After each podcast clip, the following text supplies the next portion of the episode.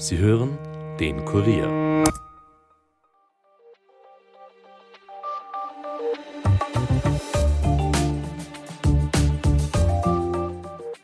Hallo und herzlich willkommen zum Daily Podcast am Freitag, sagt Elias Nadmesnik. In der heutigen Folge geht es in die Lüfte, denn der Flugverkehr ist wieder stark im Steigen. Trotz hoher Ticketpreise und Diskussionen um die Ökobilanz von Flügen im Allgemeinen und den Sinn von Kurzstreckenflügen im Speziellen sind die Maschinen so gut gebucht wie selten zuvor. Die Krise der Pandemiejahre scheint überwunden. Das zeigt auch ein Blick auf die Flugzeughersteller Boeing und Airbus. Die Auftragsbücher sind voll und beide prognostizieren neue Rekorde in der Produktion in den nächsten Jahrzehnten. Gleichzeitig warnen Klimaforscher vor den Folgen des Flugverkehrs, der einen erheblichen Anteil am Ausstoß von Treibhausgasen hat. Wie also geht es weiter? Wird Fliegen langfristig teurer werden müssen? Gibt es Alternativen für den Flieger, vor allem auf der Kurzstrecke? Und warum müssen wir eigentlich vom Einchecken bis zum Gepäckaufgeben am Flughafen alles selbst machen? Dazu hat meine Kollegin Simone Höpke den Flughafen Wien-Vorstand Julian Jäger getroffen und in einem Kurier-Sommergespräch diese und viele Fragen mehr gestellt. Am besten wir hören gleich rein.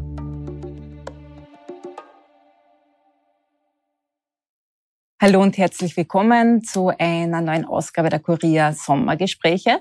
Heute bei uns zu Gast, beziehungsweise wir sind zu Gast am Flughafen Wien beim Vorstand, bei Julian Jäger. Vielen Dank, dass Sie sich die Zeit nehmen. Vielen Dank für den Besuch. Freut uns sehr, weil Sie haben zurzeit volles Haus, zweites Ferienwochenende. Wie viele Leute fertigen Sie eigentlich ab an so einem Wochenende? Ja, die Wochenenden sind aktuell besonders intensiv. Äh, wir hatten am ersten Ferienwochenende rund 300.000 Passagiere, sozusagen Freitag bis, äh, bis Sonntag. Insgesamt ähm, erwarten wir ja, in der Nähe von drei Millionen Passagieren äh, im, im Juli und in den gesamten Ferien rund sieben Millionen Passagiere. Ist das sehr viel im Vergleich zum Vorkrisenniveau oder sind wir auf Niveau oder wie kann man sich das vorstellen? Da fehlt nicht mehr viel aufs Vorkrisenniveau von 2019. Wir sind aktuell rund fünf bis zehn Prozent unter dem Vorkrisenniveau. Und ist das im internationalen Vergleich? Im internationalen Vergleich ist das, ist das sehr gut. Wir haben sozusagen konkrete Zahlen aus Deutschland. Deutschland ist nach wie vor 25 Prozent unter dem Vorkrisenniveau. Es gibt natürlich auch Regionen, wo man schon darüber ist, insbesondere Südeuropa. Äh, dort ist mehr Verkehr als, als vor der Corona-Krise. Aber insgesamt sind wir da im, im, guten europäischen Durchschnitt. Und haben Sie da eine Erklärung, warum in Deutschland weniger Aufkommen ist als zum Beispiel in, in Südeuropa? Sind ja, die Deutschen weniger reisefreudig? Nein, ich glaube, die Deutschen sind auch sehr reisefreudig, aber der, insbesondere der innerdeutsche Verkehr ähm, hinkt hinterher. Auch äh, wir in Wien sehen das eigentlich recht deutlich, dass sozusagen der Verkehr nach Deutschland, aber auch der Verkehr in die Schweiz deutlich unter dem Vorkrisenniveau ist. Also wir reden davon 30 bis 40 Prozent unter 2019. Und ich glaube, da gibt es eine, eine Vielzahl an Gründen. Das ist sicherlich äh, einerseits, dass es weniger Geschäftsreisende gibt. Ich würde schätzen, dass rund 30 Prozent weniger Geschäftsreisende auf der Kurzstrecke sind als, als vor der Corona-Krise. Ähm, es ist sicherlich so, dass teilweise Passagiere auf die Bahn oder das Auto umgestiegen sind. Und es gibt auch weniger Flugkapazität im, im deutschsprachigen Raum, weniger Low-Cost-Carrier und das führt natürlich auch äh, zu einem geringeren Aufkommen. Sie haben jetzt die Kurzstrecke angesprochen. Äh, die Lufthansa, habe ich gehört, hat aufgestockt wieder ähm, zwischen Graz und München. Mhm. Macht das heute noch Sinn? Ich glaube, da muss man differenzieren. Äh, ich glaube, dieser, dieser Fokus, oder ich kann eigentlich den Fokus auf die Kurzstrecke hier äh, politisch nicht ganz nachvollziehen, denn mhm. die allermeisten Passagiere auf kurzen Strecken sind Umsteigepassagiere. Also wir monitoren ja das sehr, sehr genau äh, bei Graz, bei Klagenfurt, aber auch bei anderen relativ kurzen Strecken wie Prag oder Budapest. Und auf all diesen Strecken sind 80 bis 90 Prozent der Passagiere, teilweise sogar darüber, äh, wenn ich nur an Kosice in der, in der Slowakei auch denke, ähm, die, die umsteigen in Wien. Und dementsprechend ist aus meiner Sicht sozusagen dem Klima nicht gedient und es ist sozusagen ganz genau derselbe CO2-Ausstoß, äh, ob ich jetzt von Graz über Wien nach New York fliege oder von Graz nach Frankfurt über, über New York fliege. Und, und dementsprechend ähm, ist, glaube ich, dieser Fokus oder macht es keinen Sinn, hier Kurzstreckenflüge zu verbieten. Ähm, ich glaube, ähm, das Wesentliche ist, dass man einfach dafür sorgt, dass es, wo immer möglich ist, wirklich tolle Bahnanbindungen gibt. Und wir haben hier auch eine exzellente Kooperation mit der ÖBB. Wenn man nur nach Linz schaut, ich glaube, dort macht, äh, macht es Sinn, dass man die Flüge durch den äh, Zug ersetzt hat. Bei Salzburg bin ich da schon weniger überzeugt, denn ich bin sicher, dass jetzt sehr, sehr viele Passagiere mit dem Auto von Salzburg nach München fahren, vielleicht von Salzburg über Frankfurt jetzt in die Welt fliegen und halt nicht mehr über Wien in die Welt fliegen. Aber insgesamt ist es so, die meisten Passagiere zwischen Graz und Wien, Klagenfurt und Wien, die wollen nicht nach Wien, sondern die wollen äh, irgendwo viel weiter weg. Das heißt, wir würden nur Standort an Attraktivität verlieren. Genau so ist es. Es ist letztendlich, ähm, wird ein Flug über Wien ersetzt durch einen Flug vielleicht irgendwo in Deutschland. Äh, und ich glaube, äh, das bringt weder dem Klima was, äh, noch dem, dem Wirtschaftsstandort Österreich. Äh, was auf jeden Fall sicher ist und was jedem auffällt, ist, man muss am Flughafen immer mehr selbst machen, Selbstservice beim Einchecken. Ähm, früher war das bei der Auer so, jetzt ist es schon bei den Low-Cost-Carriern so. Gibt es da viele Beschwerden? Nein, praktisch keine Beschwerden. Äh, denn es ist ja nicht so, dass es das persönliche Service gar nicht mehr gibt. Ja. Äh, es ist einfach nur eingeschränkter. Und ich glaube, der große Vorteil ist, und das haben wir jetzt gerade bei den, äh, bei den Low-Costern gesehen, wo wir vor zwei Wochen begonnen haben, hier verstärkt auf Self Service im Check-in umzusteigen, ähm, dass der große Vorteil ist, dass man äh, hier schon früher zum Einchecken beginnen kann äh, und dass man dementsprechend weniger auf das Personal angewiesen ist. Und es ist auch wirklich ein, ein, ein sehr einfacher Prozess. Es sind auch äh, natürlich Mitarbeiterinnen und Mitarbeiter von uns dort, die den Menschen erklären, wie das funktioniert. Und ich glaube, wenn man es einmal gemacht hat, dann kann man es beim zweiten Mal selbst machen. Äh, aber letztendlich reduziert das dramatisch die Wartezeiten für die Passagiere. Äh, das heißt, man muss weniger anstehen. Es ist auch äh, dann deutlich weniger Stau bei der, bei der Sicherheitskontrolle, weil sich der Passagierfluss sozusagen über die Stunden besser verteilt. Und insofern ist, glaube ich, allen gedient. Und die, die sozusagen ein Problem damit haben, denen wird jedenfalls geholfen. Okay. Was jetzt neu ist, ist ein neues Service bei Ihnen. Ähm, man kann den Koffer quasi am Vortag schon losschicken äh, und der wird dann ins Flugzeug gebracht. Wird das angenommen und wenn ja, von wem? Das wird angenommen, aber da gibt sicherlich noch deutlich mehr Kapazität. Ich glaube, es ist ähm, ein, ein recht relativ kostengünstiges Service. Äh, wenn man den ersten Koffer um, um 26 äh, Euro hier einchecken kann und jeder zusätzliche Kos Koffer dann 5 Euro mehr kostet, ähm, das, äh, das wird genutzt. Aber da hoffen wir, dass noch viel mehr Menschen darauf zurückgreifen. Ich glaube, das ist äh, wahrscheinlich die entspannteste Form, in den, äh, einen Urlaub zu beginnen. Aber richten Sie sich da mehr an Privatpersonen oder an Hotels? Das ist das ist über, überwiegend für an Privatpersonen, aber es ist natürlich ein Zusatzservice, das sozusagen die, vor allem die Fünf-Stern-Hotels ihren Gästen anbieten können. Äh, und das ist natürlich noch mehr angenehmer, wenn man gar nicht selbst das Gepäck aufgeben muss, sondern wenn das vom Hotel, vom Concierge sozusagen äh, hier gemacht wird. Also ich glaube, das ist einfach ein, ein tolles Zusatzservice. Und wir haben auch vor, in Zukunft hier das Check-in äh, beim City Airport Train zu nutzen. Das heißt, dann wird dann auch nicht mehr mit dem Auto zum Flughafen gebracht, sondern mit dem Zug hier, hier zum Flughafen gebracht, das Gepäck. Mhm. Äh, jetzt haben die Flughäfen, also man, man liest überall vom Chaos auf dem Flughafen.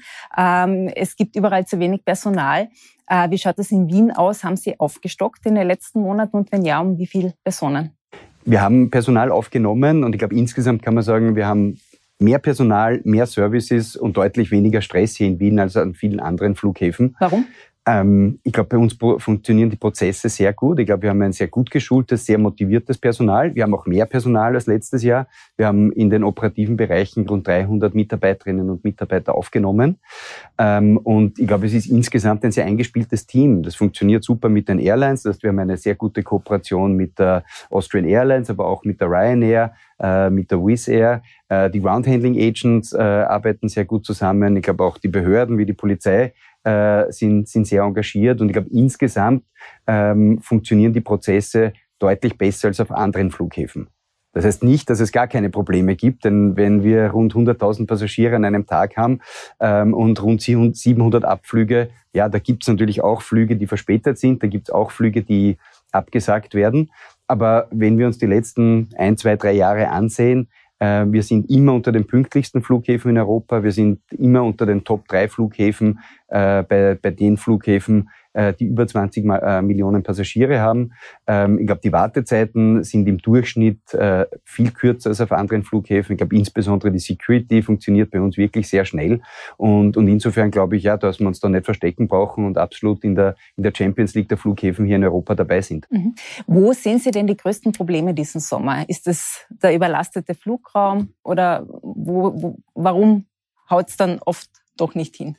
Der, der, Flugverkehr insgesamt ist natürlich ein recht komplexes System. Das heißt, wenn es irgendwo in Europa ein Problem gibt, dann hat das immer auch auf andere Auswirkungen. Das heißt, wenn es Flughäfen gibt, die große Probleme haben, und ich glaube bis jetzt muss man auf Holz äh, klopfen, gibt es noch nirgends sozusagen dramatische Probleme oder solche Probleme wie im letzten Jahr. Ähm, aber das hat natürlich immer auch auf andere Auswirkungen. Ähm, natürlich ist auch die Flugsicherung ganz, ganz wesentlich und das ist wahrscheinlich der äh, Bereich, wo es am, am ehesten knapp und eng ist, äh, insbesondere bei der französischen, aber auch der deutschen Flugsicherung. Äh, ich glaube, in Österreich funktioniert heuer die Flugsicherung auch exzellent ähm, und, und dementsprechend kann das Auswirkungen haben. Es kann natürlich auch die Überlastung eines, eines Luftraums oder eines Flughafens eine Auswirkung haben. Und wenn man irgendwo im Flieger sitzt, eine halbe Stunde oder Stunde und eigentlich hat man den Eindruck, es ist alles fertig und es geht nicht weiter, dann liegt es in der Regel daran, dass der Luftraum überlastet ist oder, oder der Zielflughafen. Was ist denn das Problem in Deutschland und in Frankreich? Ich glaube, es ist generell sicherlich da und dort ein, ein Personalproblem. Äh, es gibt sicherlich nicht zu viele Lotsen in Europa. Ich glaube, es ist auch, gibt ganz wenig Fluktuation zwischen den Flugsicherungen. Ich denke, man müsste sich überlegen, hier die Ausbildung zu harmonisieren. Man müsste die Systeme harmonisieren. Mhm. Das geht nicht von heute auf morgen. Das ist ein längerfristiger Prozess. Aber ich verstehe eigentlich nicht, warum es möglich ist, dass Piloten binnen weniger Monate von einem Flugzeug auf ein, ein völlig anderes Flugzeug umgeschult werden, das Belotsen aber das Jahre dauert. Und ich glaube, mhm. Wäre es eigentlich notwendig, dass es gemeinsame Standards in der Europäischen Union gibt, um hier die Lotsenausbildung zu vereinheitlichen und auch die Systeme, mit denen die Lotsen arbeiten, äh, zu, zu vereinheitlichen. Ähm, denn natürlich ist das ein sehr, sehr verantwortungsvoller Beruf, äh, ist ein sehr stressiger Beruf, gerade wenn, wenn viel los ist. Äh, aber ich glaube, man sollte hier äh, regulatorisch einiges ändern. Wer müsste da was ändern? Das müsste, es müsste zentral von der Europäischen Union hier geregelt okay. werden, damit es sozusagen gemeinsame Standards gibt. Wenn schon sozusagen wir, wir in jedem Land unterschiedliche ähm, Flugsicherungen haben, dann glaube ich, wäre es gut, wenn es hier gemeinsame Qualitätsstandards und, und ähm, Systemstandards gibt. Und sehen Sie da Zeichen, dass das kommen wird? Ich glaube, das wird noch ein Zettel dauern. Wird noch ein Zettel dauern, okay. Ähm, es gibt hier, also es hat in den letzten Wochen viel Theater gegeben um Regionalflughäfen. Ich möchte jetzt gar nicht ins Detail gehen, aber ähm, könnten wir ohne denen überhaupt ähm, überleben quasi? Oder wie, wie, wie wichtig sind die Regionalflughäfen aus Ihrer Sicht für Österreich, für ein kleines Land wie Österreich? Also ich glaube, äh, die Regionalflughäfen in Österreich spielen in ihrer Region eine ganz, ganz wichtige Rolle. Und, und dementsprechend äh, bin ich überzeugt, dass da jeder in Österreich seine Berechtigung hat. Ähm, wenn ich nur denke an, äh, an Innsbruck, an Salzburg, das sind sozusagen ganz wichtige Flughäfen für den Tourismus in den jeweiligen Ländern. Ich glaube, weil natürlich auch immer viel über Klagenfurt diskutiert mhm. worden ist. Ich denke auch Klagenfurt hat eine wichtige Rolle und könnte wahrscheinlich sogar noch, äh, wenn, wenn da sozusagen man vielleicht besser mit dem Tourismus abgestimmt ist, äh, könnte, glaube ich, für, für das Land Kärnten hier noch eine wichtigere Rolle im Tourismus spielen. Äh, und Linz und Graz sind einfach sehr starke Wirtschaftsstandorte. Also ich glaube, es ist wichtig, dass man von dort ähm, zu den Hubs in der Welt äh, kommt. Das, äh, und, und dementsprechend sind die Regionalflughafen jeder für sich in einer unterschiedlichen Ausformung, aber glaube ich sehr wichtig für die, für die jeweiligen Bundesländer und Regionen. Mhm. Ähm, wie viele Airlines haben Sie eigentlich in Wien derzeit? Stationiert. Wir haben rund 70 Airlines äh, mhm. in Wien aktuell, die über 190 Ziele jetzt im Sommer anfliegen äh, zu rund in rund 70 Ländern. Ähm, also wir, ja, wir, wir steuern heuer auf so rund äh, 27 äh, oder ein paar mehr Passagiere zu. Ähm, und ich muss sagen, ich bin sehr, sehr zufrieden. Wir sehen auch, dass ähm, Südeuropa wieder boomt, das Middle East boomt. Wir haben jetzt viele neue Destinationen äh, auf der arabischen Halbinsel, in Saudi-Arabien oder Kuwait ähm, oder in den Emiraten. Äh, ich sehe auch, dass sozusagen hier sehr, sehr viele zusätzliche Touristen äh, nach Wien und in die Ostregion kommen. Also ich glaube, bin, bin sehr, sehr zufrieden mit der Entwicklung am Flughafen. Ich bin aber auch überzeugt, dass das äh, eine, eine wichtiger Impuls ist äh, für die regionale Wirtschaft und dass insbesondere der Tourismus hier in der Ostregion heuer wieder ein wirklich ausgezeichnetes Jahr haben wird. Die Preise sind relativ hoch im Vergleich zu den Vorjahren. Äh, die Auslastung ist auch hoch. Ähm, können Sie das ein bisschen beziffern? Ja, ich muss sagen, ich glaube, ich rede ja oft mit den Kollegen von, von den Airlines, von der Austrian Airlines, aber auch anderen. Und ähm, es ist tatsächlich so, dass die Nachfrage trotz des höheren Preisniveaus als im Vorjahr äh, hier noch nie so stark war. Auch die Auslastung in den Flugzeugen äh, war, war noch nie so, so hoch. Und insgesamt ähm, würde ich einschätzen, äh, dass wir um rund 25 bis 30 Prozent höhere Preise im Durchschnitt haben äh, bei den Tickets im Vergleich zum, zum Vorjahr. Wir, wir schauen uns das sozusagen regelmäßig an und gibt ja Plattformen wie Skyscanner, äh, wo man hier die Preise, die angeboten werden, analysieren kann. Also das ist keine exakte Wissenschaft, aber meiner Einschätzung nach sind die Flugpreise um, im Durchschnitt um bis zu 30 Prozent höher als im Vorjahr. Aber es hat bis jetzt zumindest keine Auswirkung auf die Nachfrage, denn die Buchungen für den gesamten Sommer sind schon sehr, sehr gut. Ähm, also ich glaube, wer noch Lust hat, hier Last Minute zu verreisen, sollte eher früher später noch um Tickets schauen. Was glauben Sie, wie es weitergeht preislich?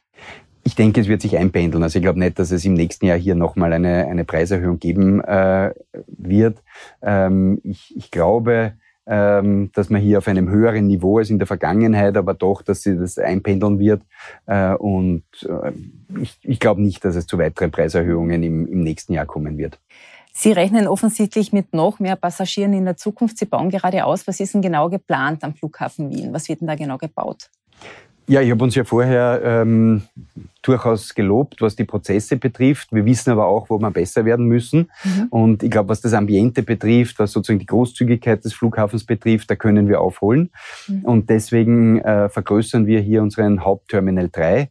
Äh, wir bauen 70.000 Quadratmeter Terminalfläche dazu. Es gibt eine neue, größere Sicherheitskontrolle. Es gibt 10.000 Quadratmeter zusätzliche Shopping- und Gastronomieflächen. Es wird neue Launchen geben. Es wird deutlich vergrößerte äh, Warteflächen für die Passagiere geben und es wird 18 zusätzliche Busgates geben. Also insgesamt wird der gesamte Flughafen dann deutlich freundlicher, heller werden, ähm, viel mehr Platz äh, für unsere Passagiere haben und ähm, wir haben vorher sozusagen, dass die Prozesse mindestens genauso gut bleiben wie heute, aber wir wollen einfach noch ein, ein freundlicheres Ambiente bieten und, und deutlich mehr äh, Fläche für unsere Passagiere anbieten. Das heißt, wann beginnen Sie da zu bauen und wann wird das fertig?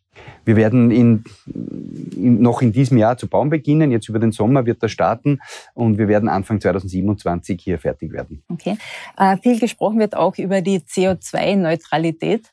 Ähm, wann möchte man das als Flughafen erreichen beziehungsweise wie soll das überhaupt gehen? Wie passt das zusammen? Was ist da geplant?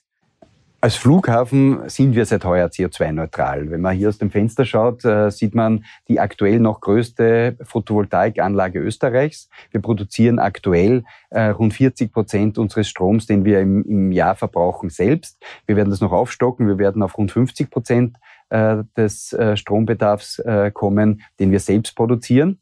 Ähm, aber auch die Fernwärme ist bei uns CO2-neutral. Ähm, der Strom, den wir zukaufen, äh, ist CO2-neutral und dann bleibt nur ein, ein kleiner Rest ähm, ähm, von, von Spezialfahrzeugen auf dem Vorfeld, äh, wie Flugzeugschlepper, wie Cateringfahrzeuge, wo es aktuell noch keine ähm, qualitativ hochwertigen oder, oder gut genugen ähm, äh, batteriegetriebenen Fahrzeuge gibt. Ähm, dieser CO2-Ausstoß wird, wird von uns kompensiert. Aber wir haben die Ambition, dass wir 2033 äh, hier komplett Net Zero sind. Das heißt, bis dahin werden wir auch unseren kompletten Fuhrpark umstellen und äh, bis 2033 wollen wir überhaupt kein CO2 äh, mehr als Flughafen ausstoßen. Darüber hinaus gibt es natürlich die, die Flugzeuge, die, die nach wie vor äh, CO2 ausstoßen. Äh, und ich glaube, da ist äh, der einzig äh, der einzige Weg, um hier wirklich in absehbarer Zeit CO2-neutral zu werden, äh, die sogenannten Sustainable Aviation Fuels, ähm, wo CO2-neutrale Kraftstoffe äh, produziert werden. Hier gibt es ja die Vorgabe von der Europäischen Union, dass man 2025 2 Prozent, 2030 6 Prozent und dann geht das rauf bis 70 Prozent hier 2050 äh, beimengen müssen. Und ich glaube, das ist die beste Chance, um die gesamte Luftfahrt tatsächlich in Zukunft CO2-neutral zu machen. Sie halten das für realistisch? Ja, das halte ich für realistisch. Ich glaube, das Entscheidende ist, dass möglichst schnell äh, hier mit, mit einer industriellen Produktion äh, begonnen wird. Äh, das wird teilweise in Europa sein. Man braucht natürlich sehr, sehr viel CO2-neutralen Strom dafür. Ähm, ich glaube aber, dass es ähm, Regionen auf der Welt gibt, wie in Nordafrika, wie im arabischen Raum, wo man sehr, sehr günstig CO2-neutralen Strom produzieren kann und dementsprechend auch dort industriell äh, CO2-neutrales Kerosin äh, relativ günstig äh, produziert werden kann. Und ich glaube, wenn das hier industriell gemacht wird, dann wird man bis 2050 hier schaffen, CO2-neutral zu sein. Bringen wir uns da in eine Abhängigkeit, in die nächste Abhängigkeit? Ich glaube, äh, das Erste ist, dass man natürlich so viel wie möglich in Europa äh, machen sollte. Ich glaube, es gibt auch Regionen wie ähm, in Norddeutschland, wo es jetzt schon sehr, sehr viel Windenergie gibt, die gar nicht äh, alles sozusagen von den, von den Stromnetzen aufgenommen werden kann. Also ich glaube, auch dort gibt es sicherlich Möglichkeiten, das im, im großen Stil zu produzieren. Natürlich auch in Österreich, aber ich glaube, realistischerweise muss man sagen, ähm, wir, wir werden in Europa nicht den gesamten Bedarf produzieren können. Äh, dementsprechend wird man, wird man, so wie bisher auch, äh, es gab ja auch bisher hier äh, große Abhängigkeiten, ähm, also ich glaube, einen Teil äh, des zukünftigen, äh, zukünftigen Bedarfs wird man auch in der Zukunft hier aus anderen Regionen als Europa bedienen müssen. Also noch viel zu tun, ein breiter Weg. Da wünschen wir eine gute Saison steht, glaube ich, nicht mehr viel im Weg, oder? Nein, wir sind sehr, sehr optimistisch. Bis jetzt funktioniert auch alles. Wenn das Wetter hält und es nicht zu viele Gewitter gibt, glaube ich, dann äh, werden unsere Passagiere heuer einen, einen entspannten Reisesommer am Flughafen Wien haben. Vielen Dank für Ihre Zeit. Danke. Das war das Interview mit Flughafen Wien-Vorstand Julian Jäger. Die Fragen hat Simone Höpke gestellt. Ton und Schnitt von Aaron Ohlsacher. Wenn euch der Podcast gefällt, abonniert uns auch auf Apple Podcasts oder Spotify und empfehlt uns euren Freunden. Bis bald, passt auf euch auf, Elias Nadmesnik over and out.